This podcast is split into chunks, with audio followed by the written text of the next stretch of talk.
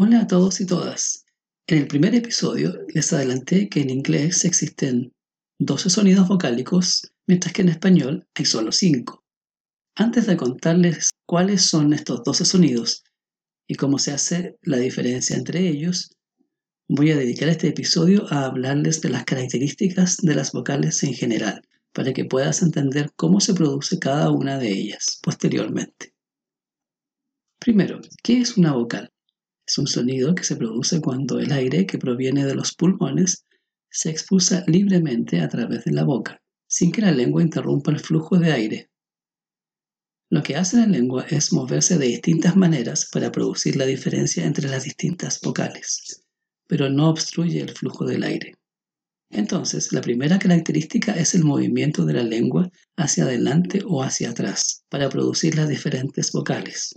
Entonces, si por ejemplo pronunciamos las vocales I y luego U repetidas veces, vas a notar que el movimiento va en esta dirección, hacia atrás, cuando pronunciamos la U.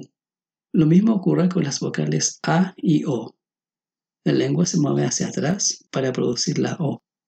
De esta forma, entonces, podemos decir que la vocal I y la vocal A son frontales o anteriores, y las vocales U y O son posteriores, debido a que la lengua se mueve hacia atrás.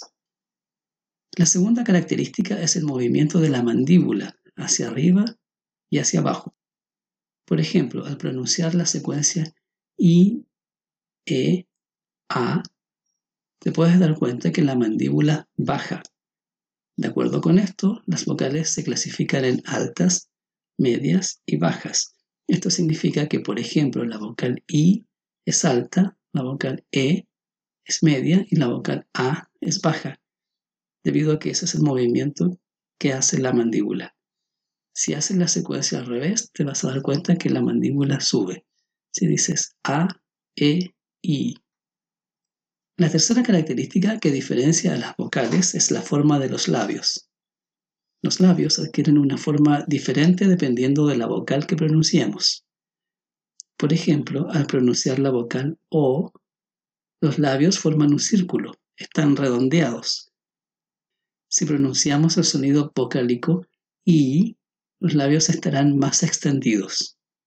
En cambio, si pronunciamos una E, los labios estarán en una posición neutral, ni redondeados ni extendidos. Entonces, la vocal I es alta, frontal y extendida, debido a estas tres características que hemos mencionado. Y la vocal U, por ejemplo, es alta, posterior y redondeada. Y la última característica que pertenece a las vocales del inglés, no a las del español, es la duración del sonido.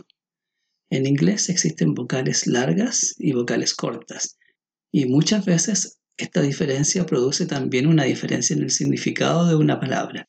Por ejemplo, entre las palabras feel, sentir, y fill, llenar, hay una diferencia tanto en el sonido como en el significado. El sonido de la primera, feel, es largo y para la segunda, feel, es más corto. De acuerdo con todo lo anterior, los sonidos vocálicos del inglés se pueden describir considerando los cuatro criterios mencionados. Por ejemplo, el sonido I se puede definir como una vocal frontal, según la posición de la lengua, alta por la altura de la mandíbula, extendida por la posición de los labios y larga por su duración. Los siguientes episodios tratarán del contraste entre las distintas vocales. Hasta el próximo episodio.